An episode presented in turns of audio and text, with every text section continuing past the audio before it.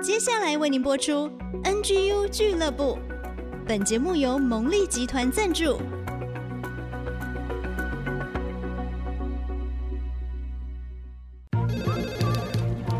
分享职场经验，找寻支持力量。NGU 俱乐部，高美祥、黎元月主持，陪你一起 Never Give Up，点燃永不放弃的热情。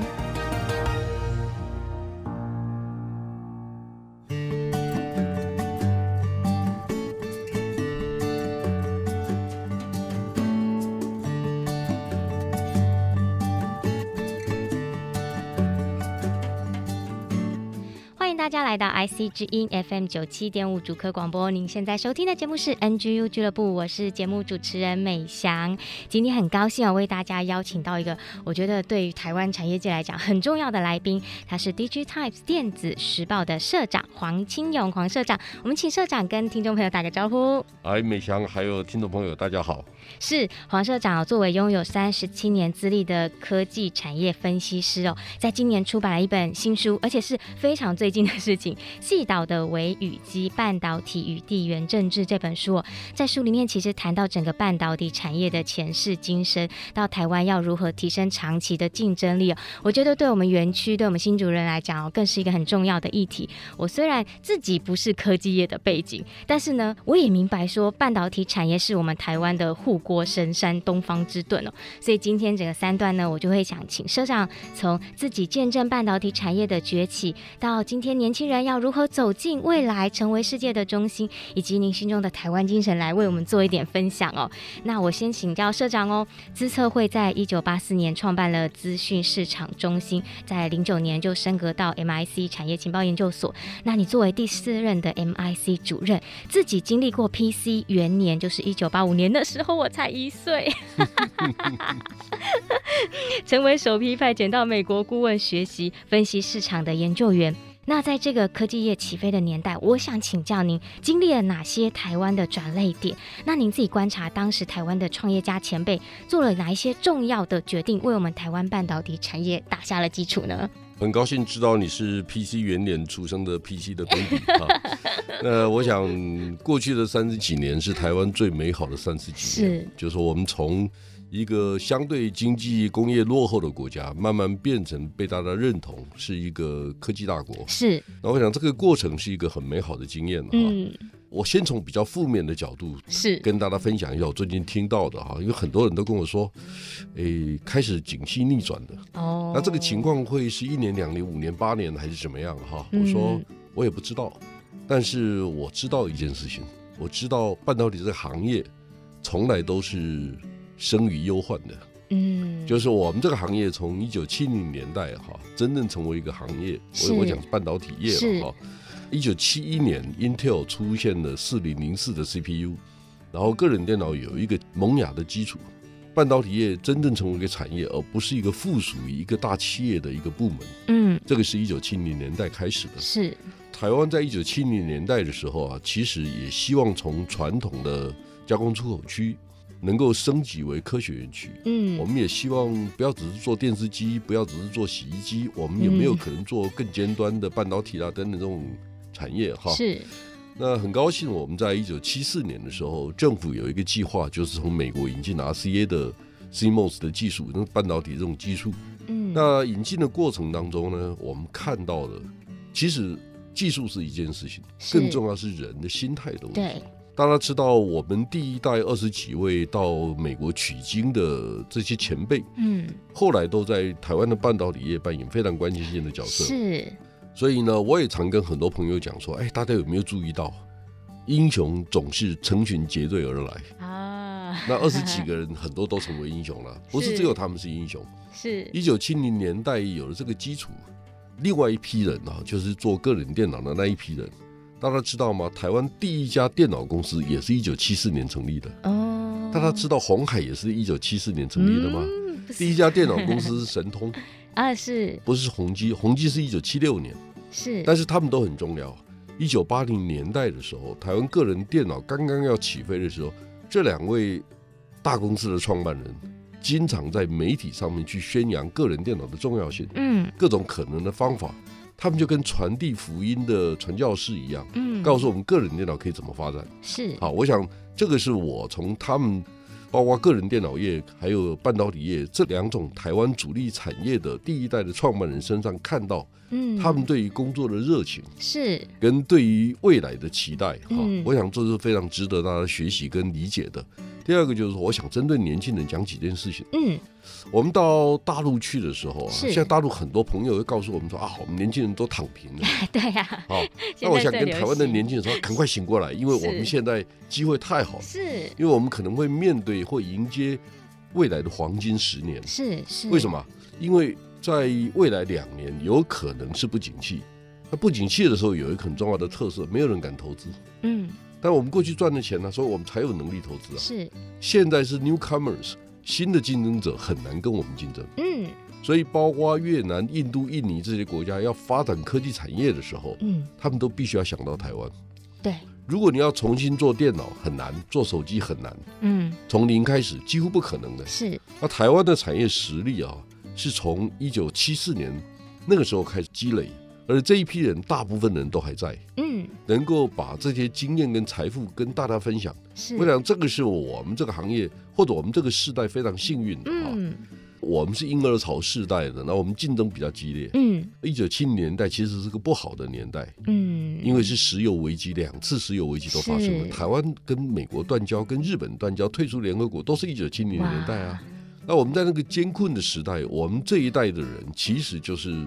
养家活口，嗯，认真工作，对，所以我们养成的刻苦耐劳的一些习性，是。啊，这个是我们这一代的特色。所以我们这一代呢，看起来机会不好，是，但是反而过得最好。嗯，那一九八零年出生的这一批人呢，他们念完大学的时候，正好是 Internet Bubble 刚刚结束，嗯，然后大家都在看说，哎，要去搞电子商务，嗯，要去搞游戏，对，结果我访问大家一个问题，到底谁成功了？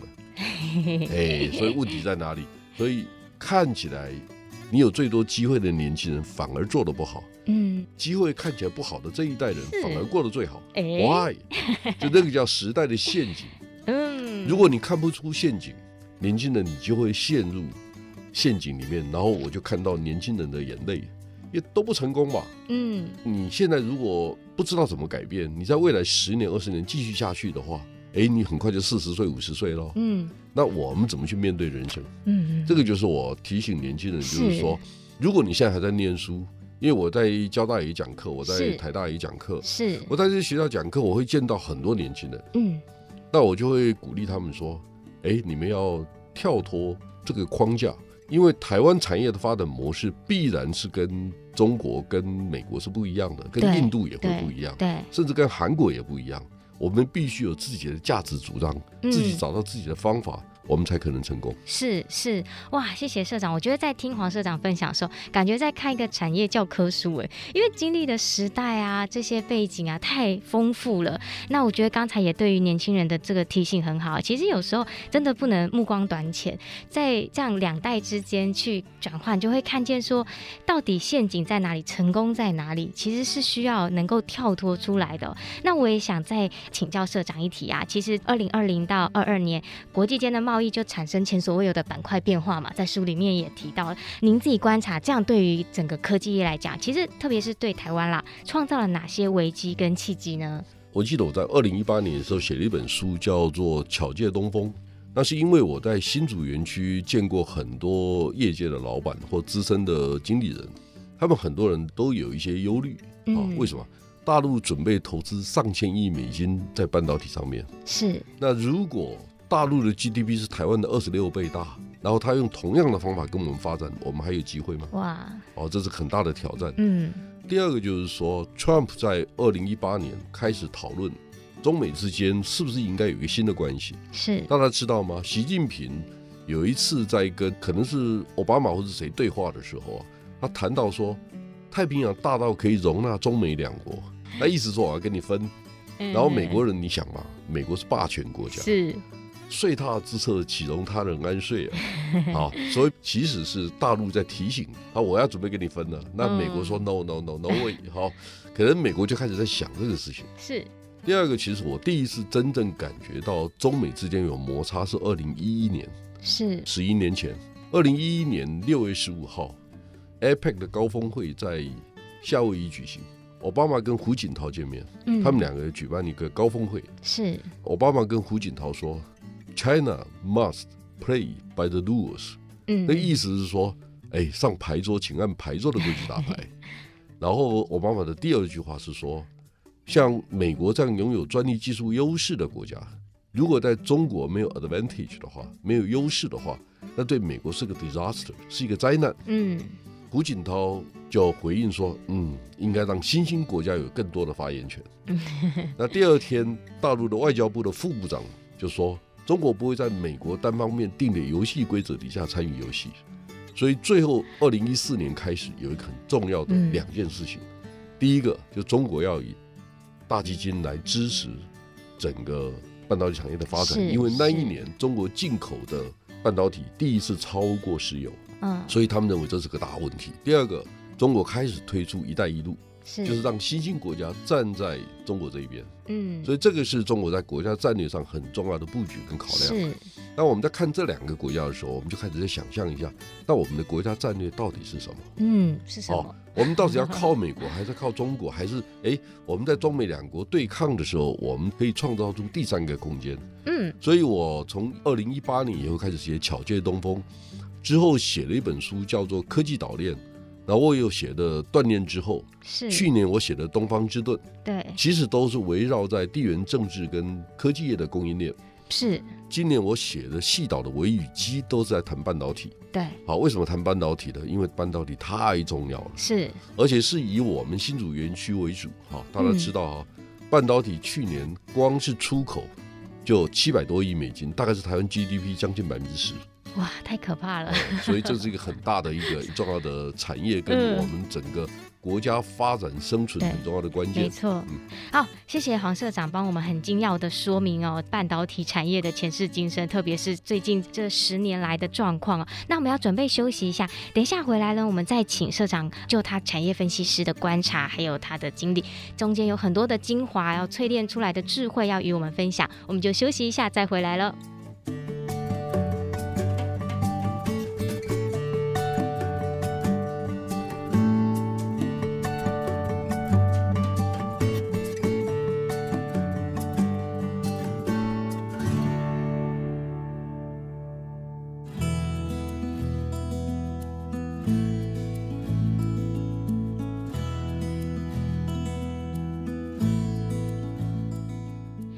大家再次回到 IC 之音 FM 九七点五主科广播。您现在收听的节目是 NGU 俱乐部，我是主持人美翔。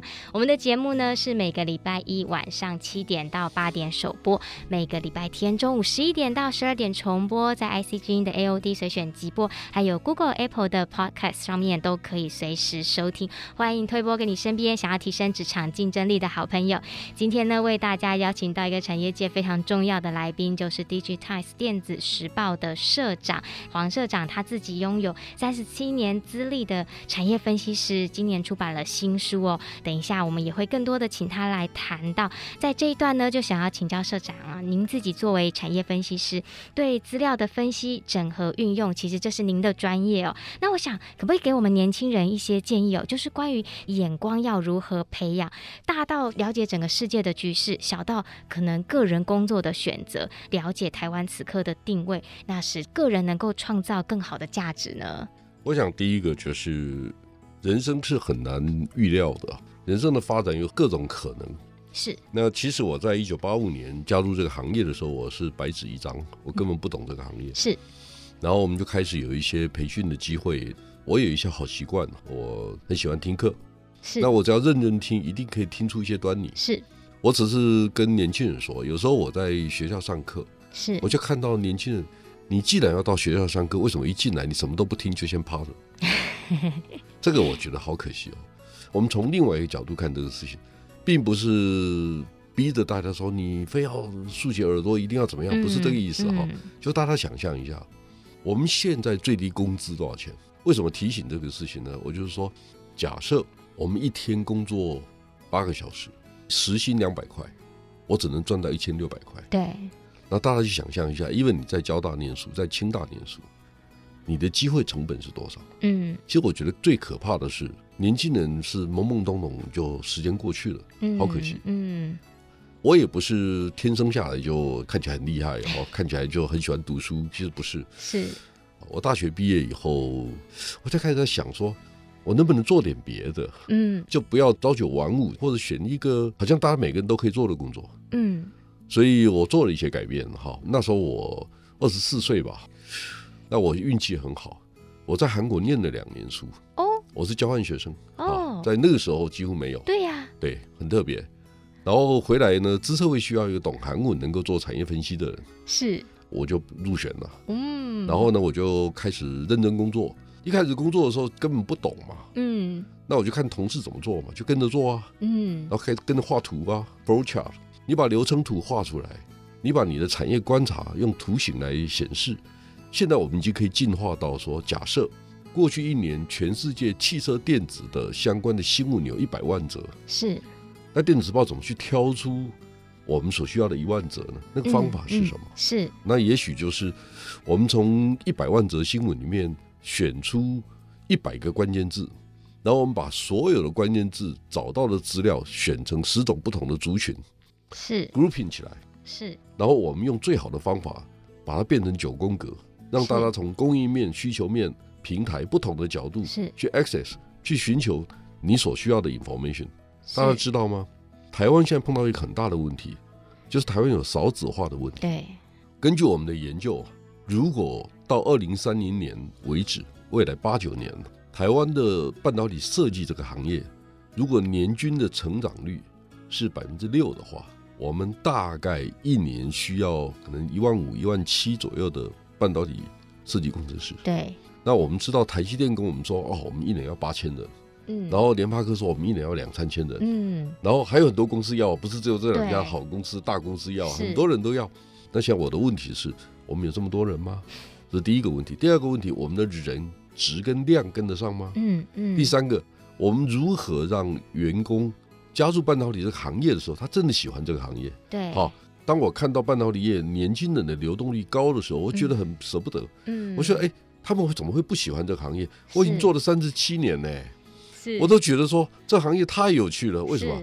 因为往来无白丁啊，他们都是很优秀的人啊。你只要知道怎么跟他们互动，我每天都很快乐啊。嗯嗯。然后我每天都在想说，哎，我今天回去要学什么？明天我碰到谁，我要用什么话来跟他对话？好，不一定我能够超越他们。像我，我在大学讲课，我经常会这样讲。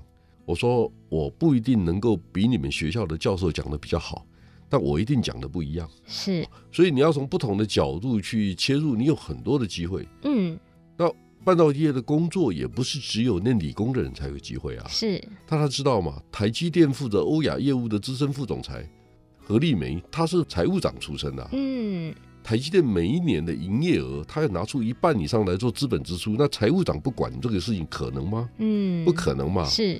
那法务的工作呢？大家知道告来告去这种事情很多啊。那法务长的角色太重要了，是。所以这些事情呢，大家可以去理解。嗯。那大家都说啊，台积电可能需要懂地缘政治的人，那么念地缘政治的人就有机会了。你为什么不这样想呢？是。还有呢，公司要发展自媒体啊，因为太专业的新闻，一般社会大众的媒体根本不懂嘛。对。所以你有两个选择嘛，第一个找我们嘛，嗯，好，这个是开玩笑的哈。但是第二个说，哎，你自己想啊。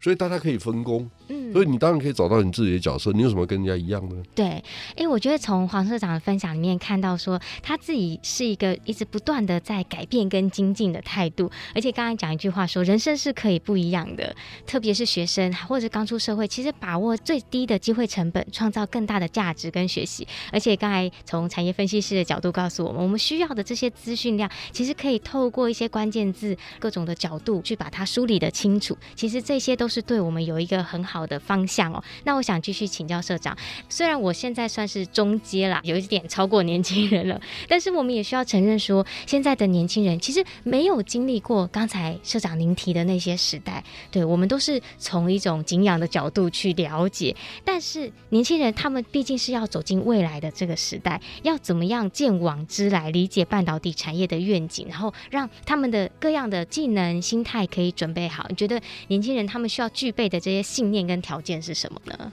刚才主持人问我哈，也谈到我一九八五年开始工作嘛，哈，那我一九八六年就受邀到企业界帮企业界的老板讲课，我才一年多经验。啊，哦，那因为我我学有所长嘛，如果讲的好听一点，就是我专门在研究韩国，是，那你知道谁找我吗？谁？李坤耀，哦，就是友达的董事长，是是创办人李坤耀，然后他请我去讲课，我前一天晚上在家里就辗转反侧，睡不着，因为觉得啊，这个太重要了。结果我太太就问我说：“你到底在干嘛？”我说：“明天要讲课啊。”他说：“你准备好了吗？”我说：“准备好了。”他说：“那就得了。”好，睡大人者秒之啊！哈，就是如果你觉得你是准备的最好的人，你为什么害怕呢？嗯嗯，这是经验嘛，哈。然后我说：“哦，有道理，哈，都都不紧张嘛，哈。”那太太这个时候还是蛮重要的。对。然后你从另外一个角度想这个事情，就是人生有很多次的历练。嗯，也许大家会有兴趣成为一个好的市场分析师，需要什么条件？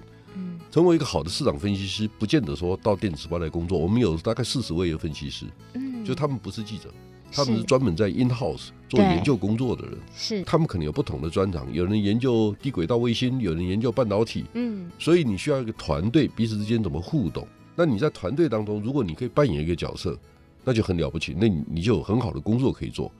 我常常跟我的研究员说：“哎，你们知道吗？做研究员是一个很幸福的工作。嗯，第一个，别人付钱让你学东西，你还有什么好埋怨的？我太喜欢这个工作了。你知道，我做了三十七年了，然后我每天写一篇文章。大家如果看电子时报的话，你会发现每天第二版报头是有一千字，每天我写了，我已经写了四百篇了。哇！我最近一两年才开始写。”每天一篇，能量很丰富哎，而且我题目一定不一样。是，所以你从另外一个角度说，你要学习的话，年轻人你不一定要到我们这种公司来工作。假设你在台积电、联发科、瑞昱这些公司工作，那你可以发现说，老板需要很多的资料去做判断啊。嗯，老板也不是神啊，所以你帮他找资料的时候，如果你最有效率，其实啊，我有一次哈，跟一个以前 Intel 的副总经理一起搭车，我们去看面板厂。嗯，然后他在车上在跟我讲，他说。市长，我实在很喜欢跟你对话。我说哦，为什么？他说哦，第一流的高手就是老板问你问题，马上当一声就告诉他说这场答案啊。比如说，亲友，全世界笔电市场有多大？我说嗯，去年两亿四千六百万台，今年大概一亿九千五百万台。嗯，好，那未来三年大概在两亿台左右。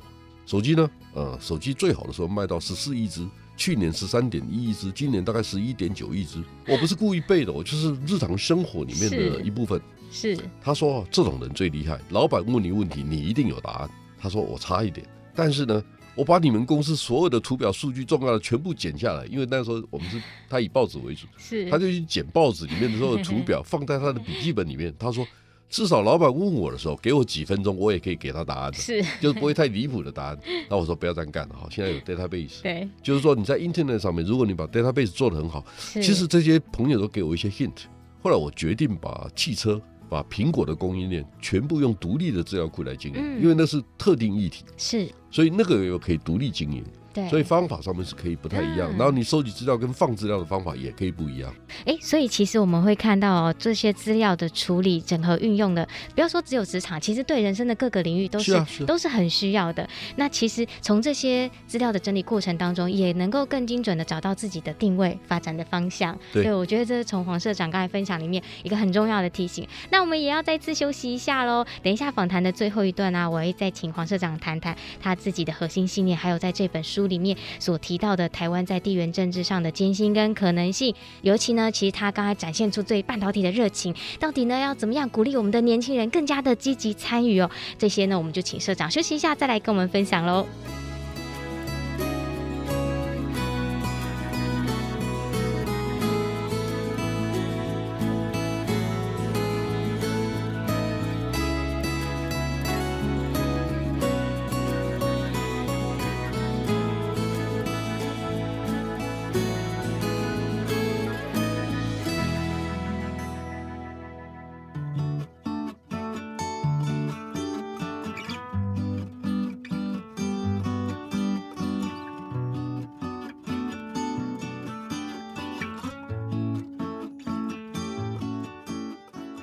大家再次回到 IC 之音 FM 九七点五主科广播。您现在收听的节目是 NGU 俱乐部职场年轻人 Never Give Up 永不放弃。我是主持人美香，今天为大家邀请到 DG Times 电子时报的社长黄清勇黄社长哦。前两段呢，他跟我们分享了很多半导体产业的前世今生，还有他自己的一些人生很宝贵的经历，让我们了解到说，其实呢，在产业分析的这些路上，有许多的方法。可以运用，而且也可以帮助我们找到人生的定位哦。访谈的最后一段，我想要更多请教黄社长，您自己内在的核心信念，在您的这个新书《细岛的微与机：半导体的地缘政治》里面点出了。其实我们大家也知道，台湾在政治地缘上的处境是有许多的艰难，但它同时也展现出很多的可能性。那您会想告诉国人，台湾精神，你觉得是什么呢？我一直跟大家说。经营企业如果没有毛利，就没有转型空间。嗯哼，那我们的半导体业去年的出口的盈余就是七百五十亿美金左右，是光是盈余就几乎台湾 GDP 的百分之十。如果我们半导体业平均的员工薪资是将近两百万台币，那我们这个行业有三十二万人，是。那我们对社会的贡献是什么？薪资的贡献就是台湾 GDP 很重要的一部分哦。还有呢，我们缴了很多税，嗯，就我们缴税是企业缴税，那我们个人所得税也很高啊。你把这些全部算进去，台湾的租税负担率很低的，我们大概不到百分之十五，嗯，我们是全世界最低的国家之一。是，但是呢，薪资所得课税是很高的。是，所以我的意思是说，我们科学园区里面，竹科我们可能有十五万、十六万人，这十五六万人呢，基本上都是高所得的居多，他们缴了很多的税。好，那另外一个角度就是说，哎，那政府真的了解我们半导体业吗？新竹市政府、新竹县政府有没有想过，缴这么多税的企业，他得到的县政府、市政府的服务是什么？嗯，有没有想过这个问题？嗯嗯，还是说啊，缴税是应该的，国民的天职啊？是啊是啊，我同意啊，国民的义务啊，我们应该缴税啊，要不然路谁铺啊？那我的问题不是这样子，我的问题是说。如果新竹市政府、新竹县政府更知道科技产业的需求，提供更好的条件，让科技产业赚更多的钱，缴更多的税，那不是很好吗？嗯，所以它应该是个良性循环。是。那为什么不能用不同的方法来讨论公共议题呢？是。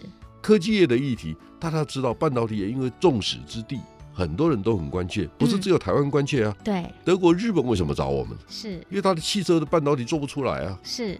那美国为什么在意我们？连国务卿都讲了，嗯，他现在是美国的国安问题，因为产品都在台湾呢。啊，那我反问一个问题：那我们 low profile 低调一点，事情会改善吗？不会，对不对？你是强到别人非找你不可，对，那才是本事，是。因为这个是现实，对，因为你低调一点，别人也不会放过你，是。也不会赞美你，对，还不如把自己壮大一点，对对对对对，好，然后呢，永远记得一句话。失去的永远不会再回来。嗯，如果我们今天放弃了半导体，嗯，很多人就问我台湾会不会荷兰症？我说，那你告诉我，除了半导体跟 ICD 产业供应链之外，台湾可以用什么方法可以让经济继续活络？那这一批人可以有很好的工作。嗯，我就鼓励年轻人真的要去思考。嗯，白天的工作你可以喜欢它，但是赚钱只是为了人的自由度。嗯嗯，就是我去买鱼买菜的时候，我很轻松，因为以我的所得，我我没有压力。但我的意思是说，我们可以扮演整个社会中间的角色。这个事情为什么不去自我肯定跟自我定位？这个是我鼓励，特别是优秀的年轻人，一旦你变成公司的中流砥柱的时候，是你愿不愿意做这样的事情？嗯。谢谢社长的分享啊！我觉得其实刚才一直在提到说，我们要从这些处境当中突破，是要在一个良性的循环里面，就能够产生，不管在整个台湾的社会环境，甚至在国际的社会环境上面，我们都能够创造一个最适切的位置。刚才也提醒到我们，失去的就不会再回来了。其实有些东西对于我们的国家来说是不能放弃的，是我们需要积极去争取的。那我想请教社长，其实您一直相当重视年轻人，刚才也一直不断的谈到，那甚至也谈到，因为少子化所带来的冲击，其实我们需要更多的优秀人才投入在对于台湾在国际地位上这么重要的半导体产业。那我也想请您可以给我们一些年轻人鼓励。那年轻人要如何在这个环境中能够勇敢的创新、稳步前行呢？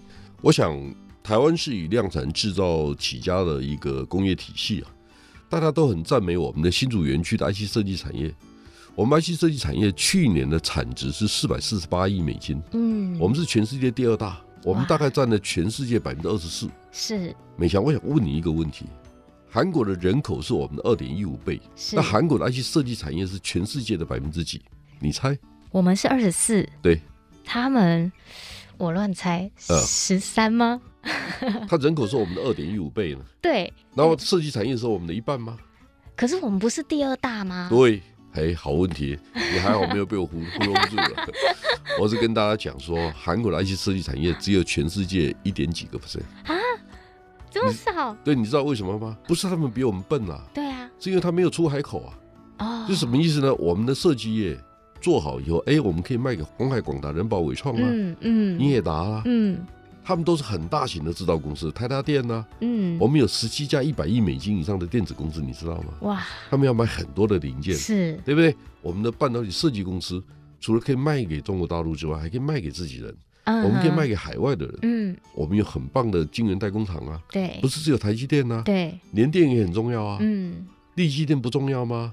南亚不重要吗？华邦、旺宏也很好啊，都很好啊，嗯，所以我们要知道哈、啊，台湾很幸福。就是我们做出来的零件是有人要的，嗯，而且很多是自己人要。如果我们知道台湾的科技业现在有人才不足的问题，对，那你如果可以的话，你就外包啊，你干嘛全部自己做呢？嗯，你没办法全部自己做了，时代过去了，过去是 top down 由上而下的合作关系。比如说你接的 OEM 订单，你接的苹果的订单，那个叫瓶盖股，对不对？然后大家就可以股票赚很多钱呐，或者是说业务经营的很好啊，这是好事哈。但未来不一样了，未来是 button up，就是双向的，就什么意思呢？哎，以前我们觉得卖给红海、广达、人保比较好，因为规模很大。嗯。但现在大家发现呢，工业电脑的公司的毛利率通常是百分之三十到四十啊。嗯。卖给工业电脑更好赚呢。嗯。你为什么不去想它到底要什么？嗯。所以这个都是我们将来是 button up，由下而上。所以将来的合作关系是矩阵型的合作关系，会交叉。嗯，所以如果你要做一个专业顾问服务的时候，你还在想用标准的价钱，但门都没有，谁要服务你啊？所以大家要去思考，不同的市场、不同的客户、不同的时间、不同的对象，那方法都要改变。嗯，好，这个东西呢跟技术没有关系。是，所以我也鼓励说，交大有电信传播系吧，好像是。好，那举例来讲，清华也有中文系啊。哎，他们将来可以在科技业工作啊，是，就从这个角度，他有太多的工作可以做啊，不是吗？